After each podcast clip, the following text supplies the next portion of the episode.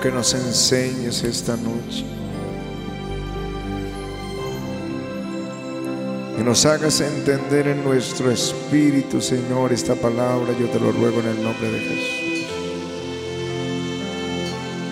El que tiene hambre, el que tiene sed, sacia,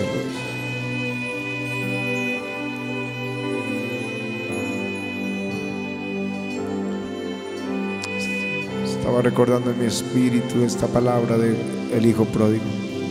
En la casa de mi Padre hay abundancia de pan. Afuera no, pero en la casa del Padre sí. Saben que uno desde este lugar, cuando uno encuentra un auditorio, una audiencia sedienta, alguien con hambre de Dios, la unción aumenta. Y cuando uno encuentra a alguien escéptico, cerrado, distraído, una audiencia poco hambrienta, poca unción. Así que la unción no siempre depende del predicador. La unción depende de ti. El hambre que tú tengas trae la unción. La sed que tú tengas trae el río de Dios. Primer libro de Samuel y capítulo 17. Es la bien conocida batalla entre David y Goliat. Pero quiero resaltar algo acerca de esta batalla en el verso 32.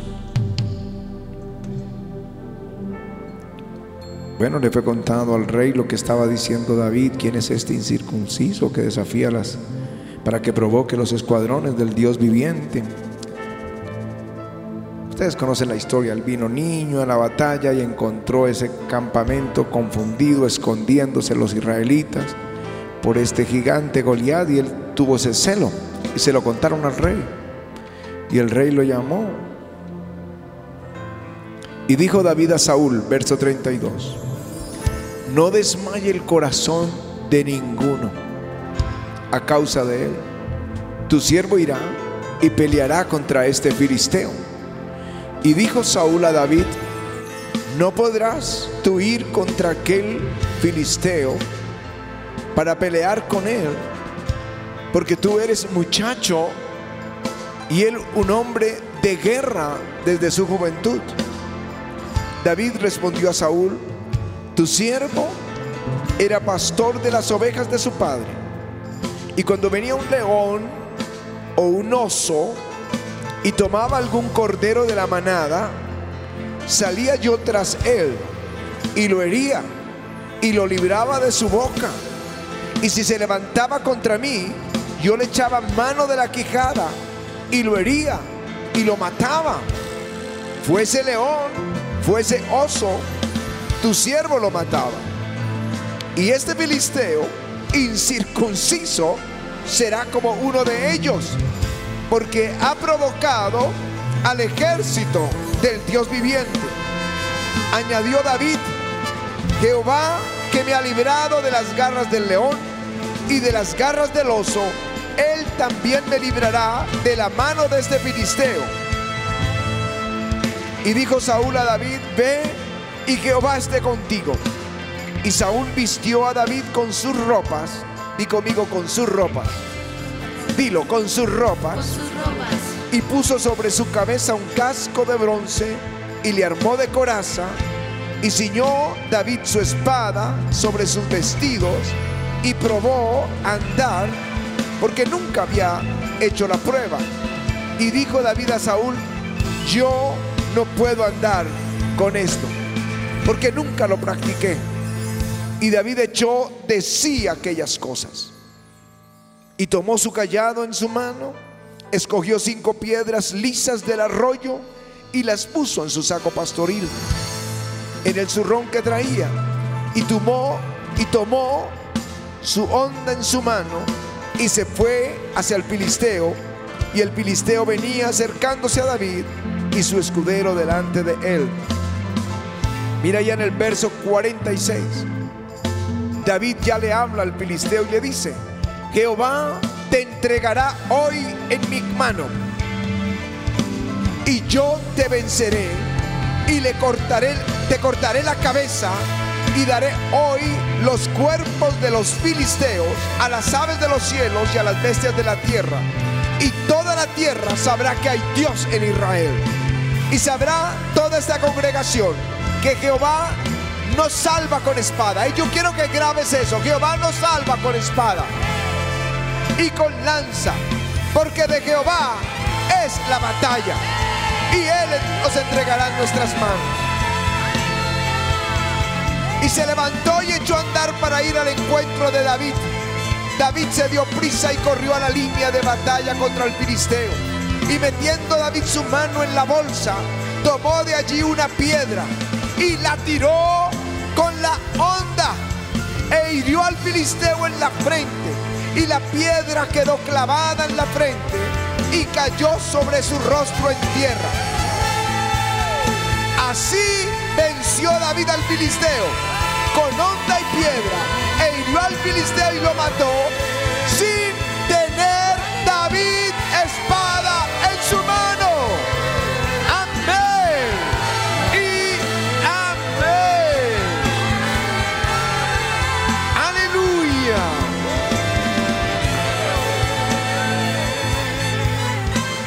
Aleluya. Amén.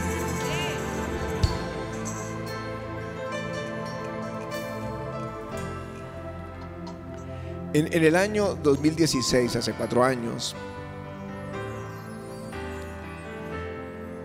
fuimos a Alemania. ¿Quién estaba con nosotros? Marta, Anita, Juani, Noah, que era un bebé, Patti y yo.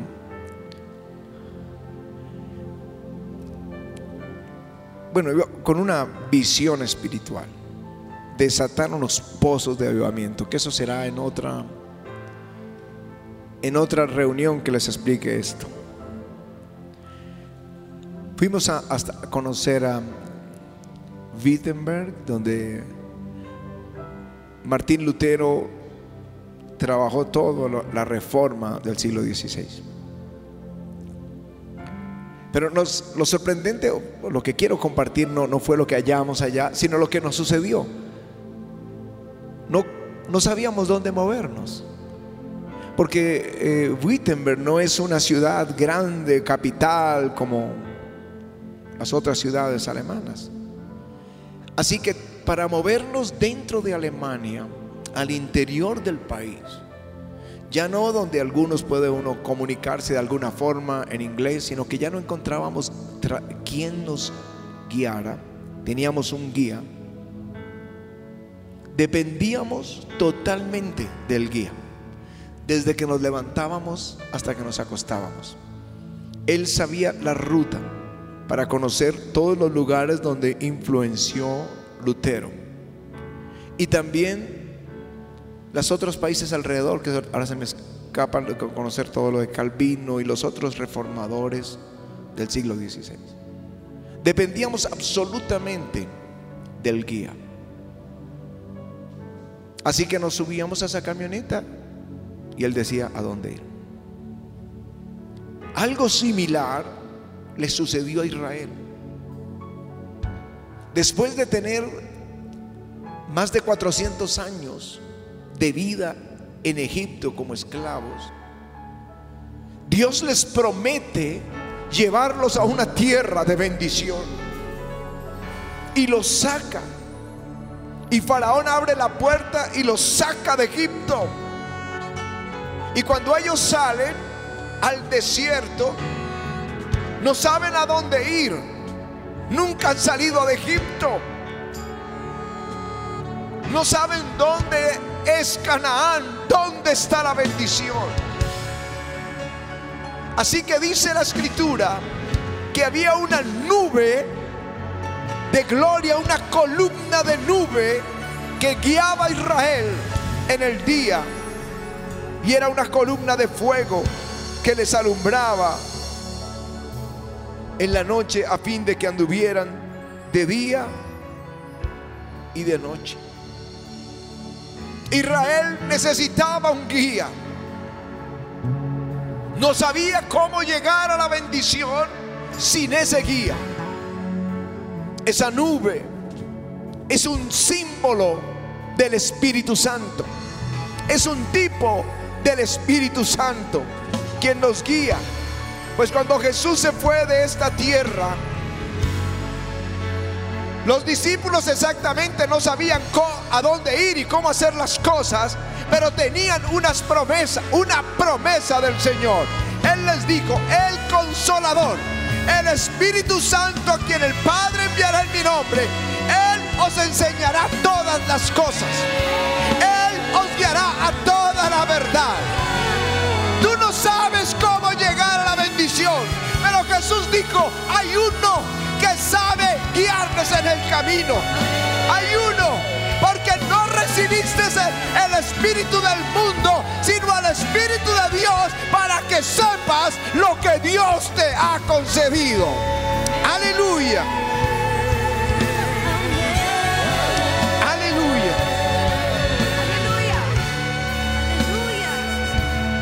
Él es el que nos dice cómo llegar a la tierra de nuestra bendición. El Espíritu Santo. Pero yo he encontrado en la iglesia del Señor, durante todos estos años sirviéndole, que los creyentes usan otros modos de llegar a la bendición. Y en la antigüedad, los hombres de Dios se equivocaron. Tenían su propio modo de alcanzar la bendición y erraron.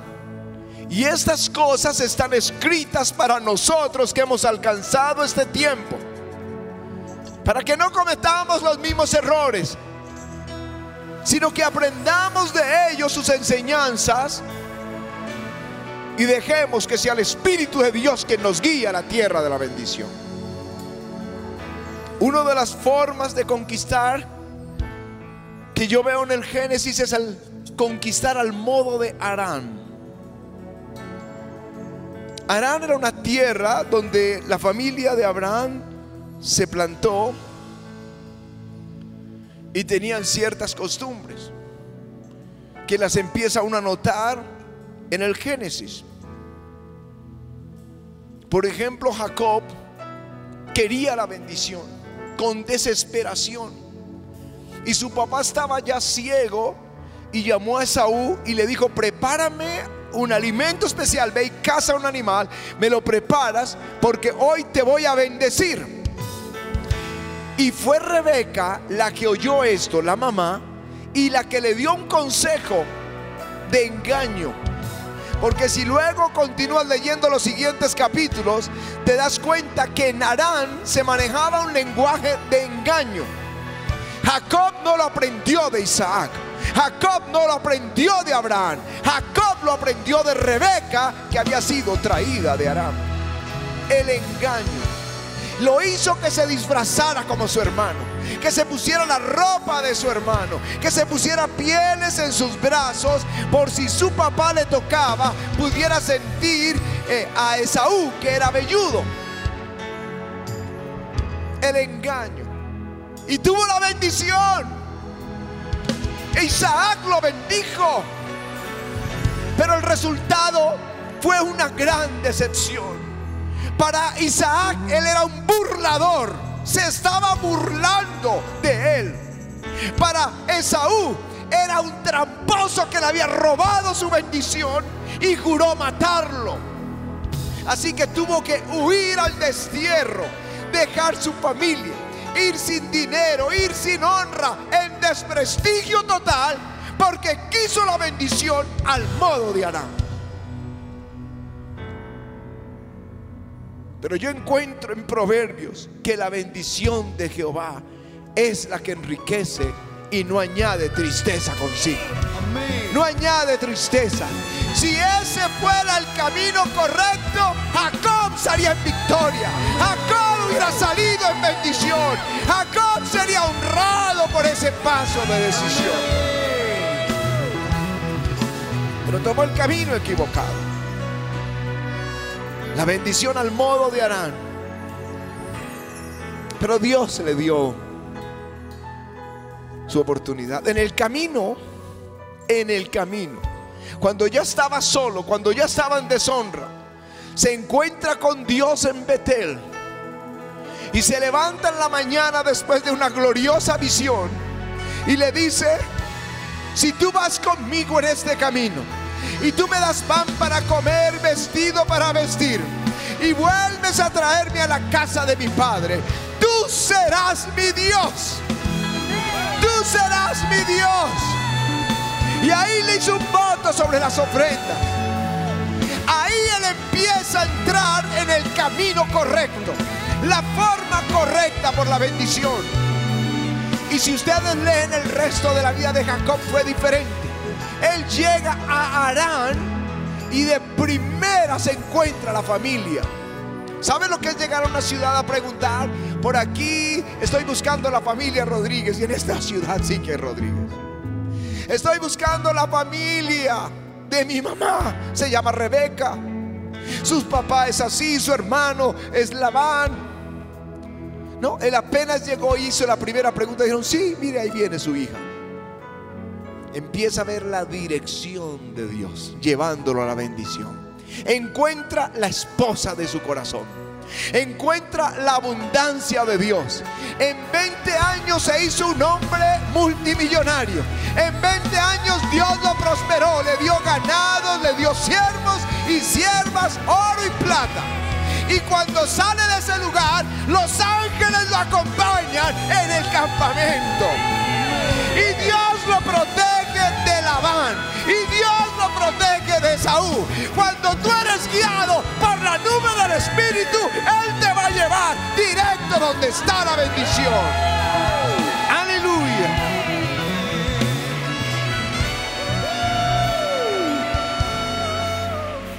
Otra de las formas como en la iglesia vemos como la gente quiere la bendición es al modo de Egipto, ya no es al modo de Aram. Y ahí está Moisés. Moisés creció como el hijo de la hija de Faraón. Fue un general en el ejército de Egipto. Y él en su espíritu sabía que Dios lo llamaba para librar a su pueblo. Eso es lo que dice Esteban en su sermón en el libro de Hechos que Moisés fue enseñado en la sabiduría de los egipcios y era poderoso en palabras y hechos. Cuando hubo cumplido la edad de 40, le vino salir a, a sus hermanos, los hijos de Israel, y al ver que uno maltrataba, que era maltratado, lo defendió e hirió al egipcio y vengó al oprimido. Pero él pensaba que sus hermanos comprendían que Dios le daría libertad por su mano, mas ellos no lo habían entendido así. Al día siguiente se presentó unos de ellos que reñían y los ponía en paz diciendo, varones hermanos sois, ¿por qué os maltratáis el uno al otro? Entonces el que maltrataba a su prójimo le rechazó diciendo, ¿quién te ha puesto por gobernante y juez de nosotros? ¿Quieres tú matarme como mataste al egipcio? Al oír esta palabra, Moisés huyó porque en casa de Faraón se supo que él mató a un egipcio y tuvo que huir por su vida. 40 años. Yo digo que este es el modo de Egipto, porque Moisés había sido enseñado en Egipto y él sabía que por su mano Dios libraría a su pueblo. ¿Y cómo lo hizo él? Pues al modo de los egipcios. Sacó su espada y mató al egipcio. Yo creo que esa es la forma de conquistar, de lograr la bendición. Y el resultado, el destierro. Vivir en el desierto hasta llegar a ser anciano. 40 años cuidando las ovejas de su suegro. Porque quiso conquistar al modo de Egipto. Hay otro de las formas de conquistas el modo de Mesopotamia. Abraham no podía tener hijos con Sara porque Sara era estéril. Ellos habían crecido en Mesopotamia. Ellos llegaron a vivir allá hasta los 75 años de Abraham y 65 de Sara. Así que estaban impregnados de la cultura pagana. Y entonces cuando Sara se dio cuenta que no podía darle a luz un hijo Abraham, le propone pues duerme con mi sierva y ten hijos con ella. Lo mismo que hicieron las hijas de Labán con Jacob, porque tenían esa escuela que habían traído desde Mesopotamia. Buscar la bendición de una forma diferente. Y el resultado, el día que Agar quedó en embarazo, comenzó la aflicción de Sara ese mismo día. Ella comenzó a menospreciarla. Comenzaron los conflictos al interior del hogar. Y cuando nace el hijo de la bendición, el hijo de Agar comienza a perseguir al hijo de Sara. Por querer la bendición al modo de Mesopotamia. Yo quiero preguntarle hoy al avivamiento y a los televidentes, ¿cómo, cómo alcanzan sus promesas? ¿Cómo lo hace la familia? como es costumbre en nuestra cultura, como lo hacen el mundo y se llenan de deudas y de aflicción o engaño o astucia o trampa, a codazos. Y hoy estás en la aflicción creyendo que tomaste la bendición. Hoy estás en una aflicción pero la bendición de Jehová es la que enriquece y no añade tristeza consigo. Conquistar al modo de Dios es lo correcto. Y dirás, y pastor, ¿por qué no leíste la historia de David? Bien, porque Él nos da una lección de cómo se conquista al modo de Dios. Cuando Él se ofrece para ir al campo de batalla, Saúl Présteme la armadura.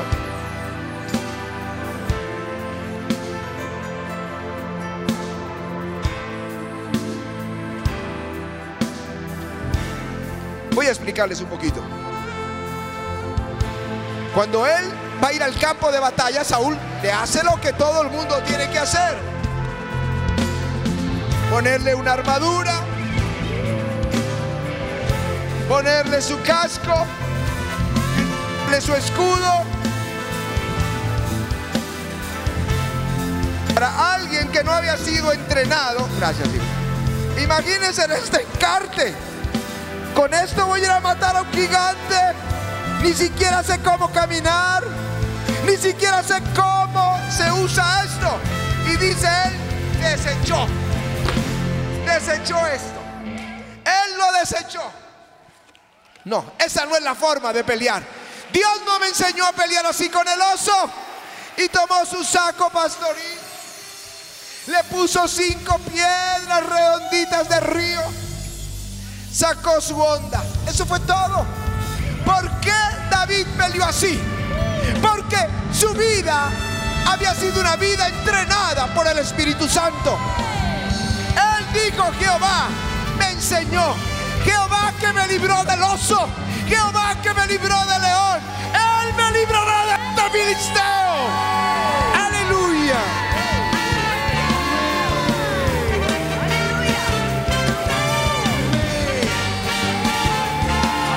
Aleluya. ¿Cómo venció? Venció como fue enseñado por el Espíritu Santo. Iglesia, ¿cómo conquistamos?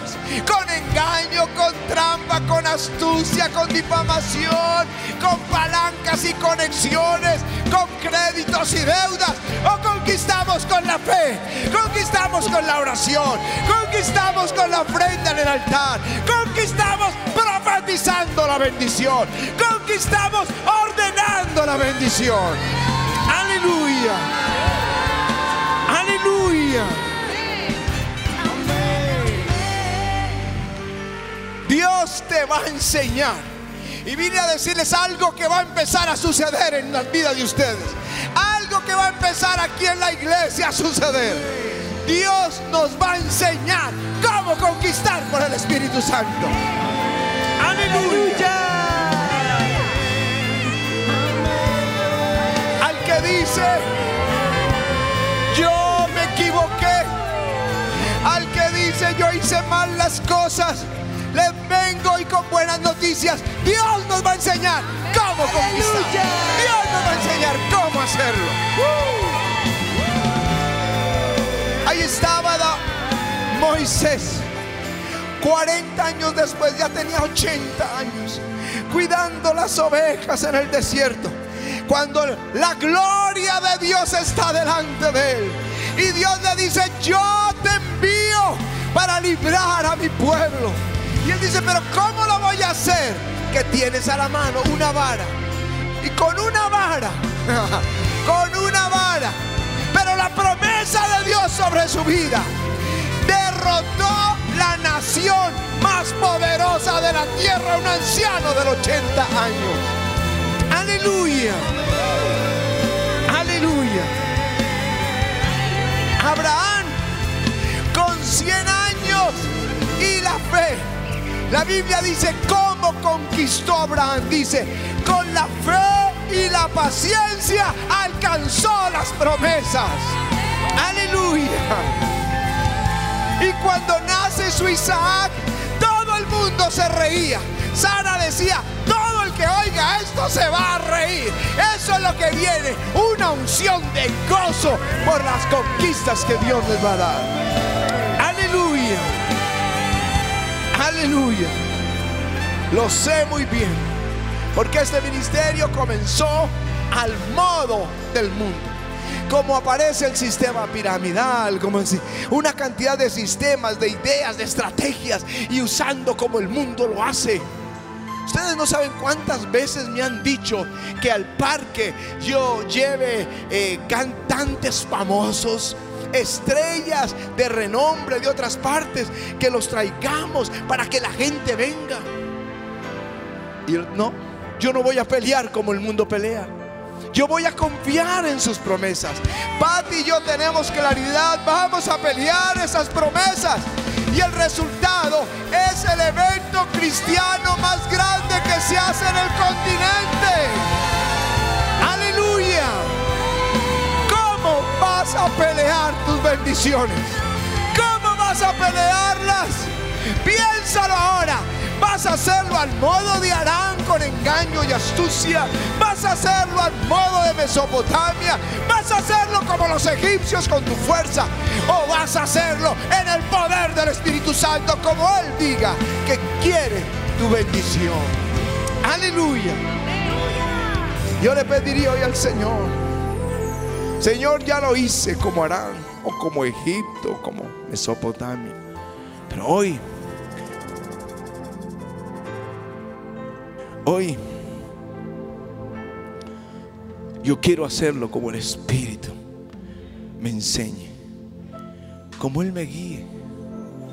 Ustedes no saben las veces que cientos y miles de veces que nos hemos tenido que postrar pidiendo dirección de Dios. Dirección de Dios.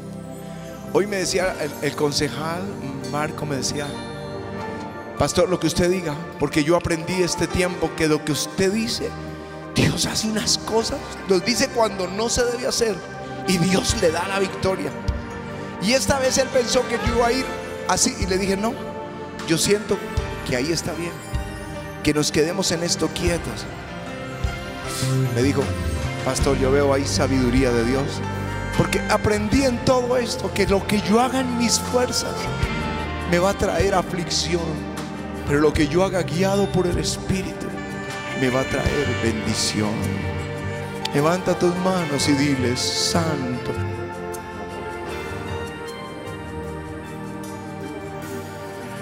En el nombre de Jesús, dile, Señor. Espíritu Santo, ven.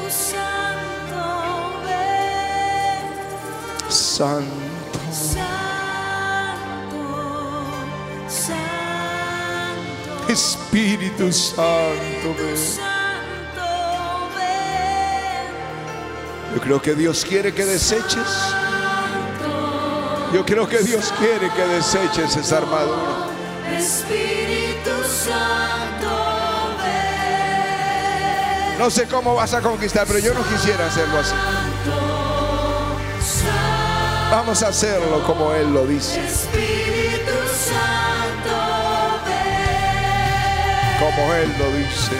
Santo, Santo, Espíritu Santo, ven.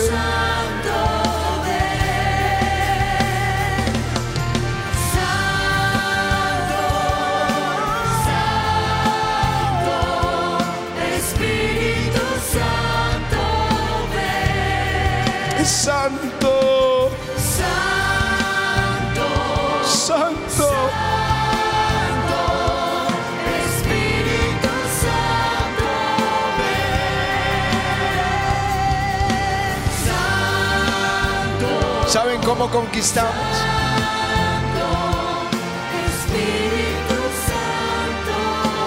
Cuando empezó esta pandemia, la iglesia estaba en la deuda más grande que había tenido. Un equivalente a más de 400 mil dólares. No teníamos cómo pagarlos. Y yo, yo dije ya en contabilidad, hagamos ya una siembra. Hagamos una siembra. Decía, pero no es el momento de hacerlo, no hay con qué. Dije, es el momento cuando no hay con qué. Y pusimos la siembra. Y se prolongó, pensábamos que eran 15 días, se prolongó al mes. Otra siembra. Y no sé cómo, pero con la mitad, con la tercera parte de los ingresos, Ayudamiento pagó todas sus deudas. Y comenzó ya a ahorrar para la construcción del templo. Nos enseña en la Escritura. Dile, Señor Santo, ven, enséñame.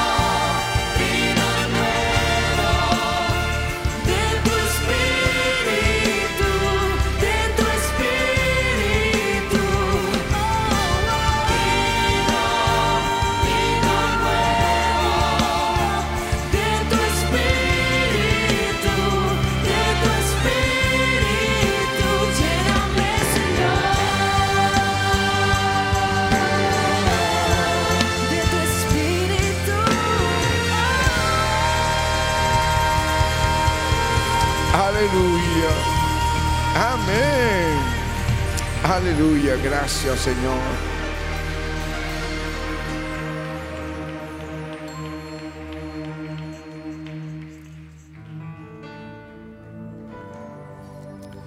Yo siento claro que Dios te ha hablado. Tú dices, sí, yo realmente me equivoqué. Las cosas que hiciste en tus fuerzas.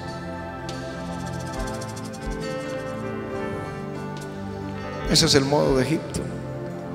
O las cosas que hiciste con, astucia. Ese es el modo de Aram.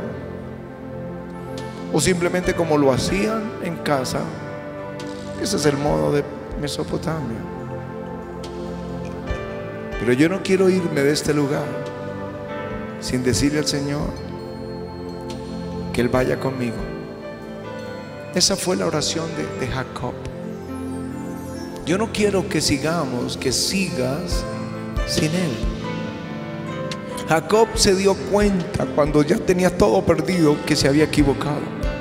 Pero ese día encontró una luz de esperanza y fue cuando le dijo, si tú vas conmigo en este viaje, si tú me das pan para comer, vestido para vestir y vuelves a traerme a la casa de mi padre, tú serás mi Dios.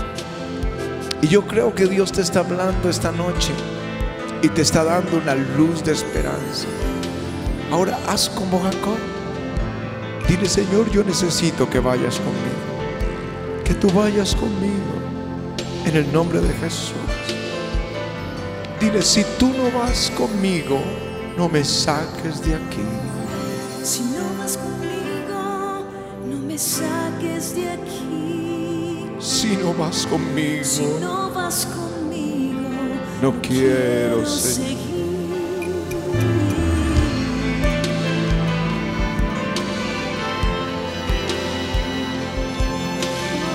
Díselo a él. Si no estás conmigo, si no estás aquí, estás conmigo,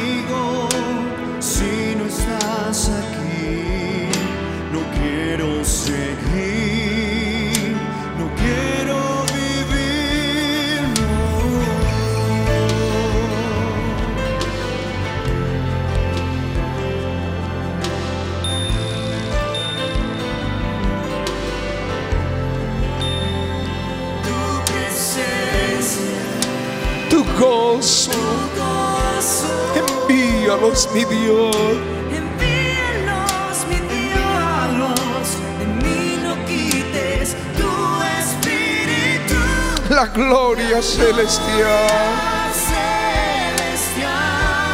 presencia sin igual. Presencia sin igual.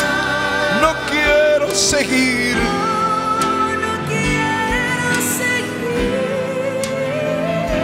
no quiero, no. Si no estás aquí, Si no estás aquí,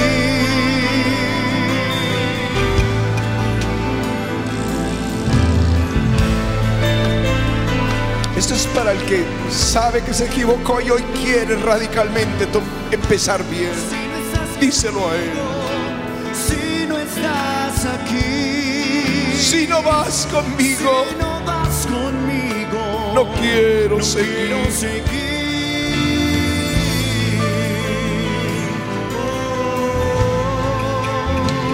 Tu presencia, tu gozo.